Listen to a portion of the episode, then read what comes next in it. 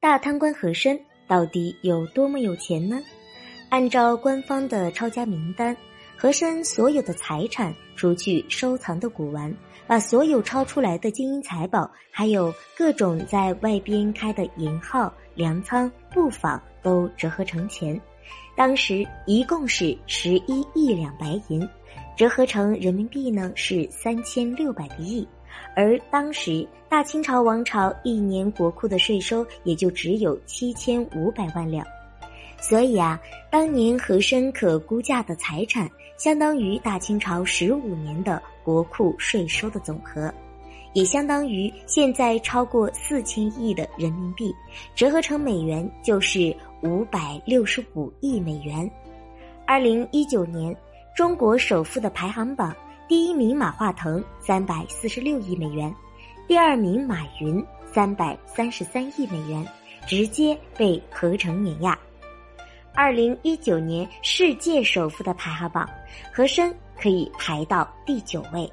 当我们看过《鹿鼎记》的人都知道，韦小宝在抄鳌拜家的时候呢，大部分的好东西都被韦小宝给顺走了。所以呀，记载的绝不是和珅实际的身家。中国最长的古建筑是和珅家的藏宝楼，这个藏宝楼啊，可不简单。和珅把大部分的金银珠宝都藏在这里面。第一个窗户里边藏的是二十四张八宝鎏金炕床，都是上等的木材做成的床，上面鎏上金，镶嵌上八宝：珍珠、玛瑙、翡翠、和田玉，还有红宝石、蓝宝石、碧玺和钻石。在这里边啊，有二十四张。这第二个窗户里面。它藏的是六百余斤的野生人参。和珅为什么要藏这么多人参呢？因为他的主子啊是乾隆皇帝。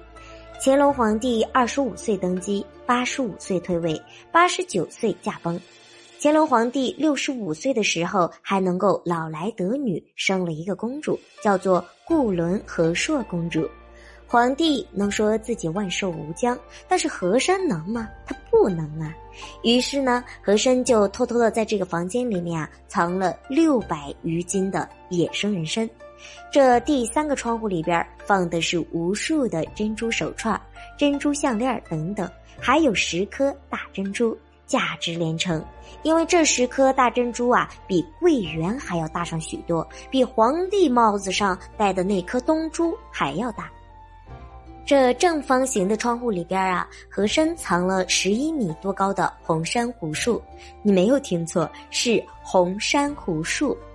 据说啊，当年乾隆皇帝跟慈禧太后房间里的摆件儿啊，才三十公分那么高，而和珅家里面居然藏了十一株红珊瑚树。和珅当年呢，做到了内务府大总管的位置，全天底下所有的好东西想送进宫，都要经过和珅之手。扇形的窗户里边放的是如意，一千两百六十八柄各色的如意。在这里啊，跟大家说一个小知识：这个如意啊，在古代的时候就是痒痒挠，古人身上痒了，他也够不着。于是呢，就用这个如意一挠，它就不痒了，也就如意了。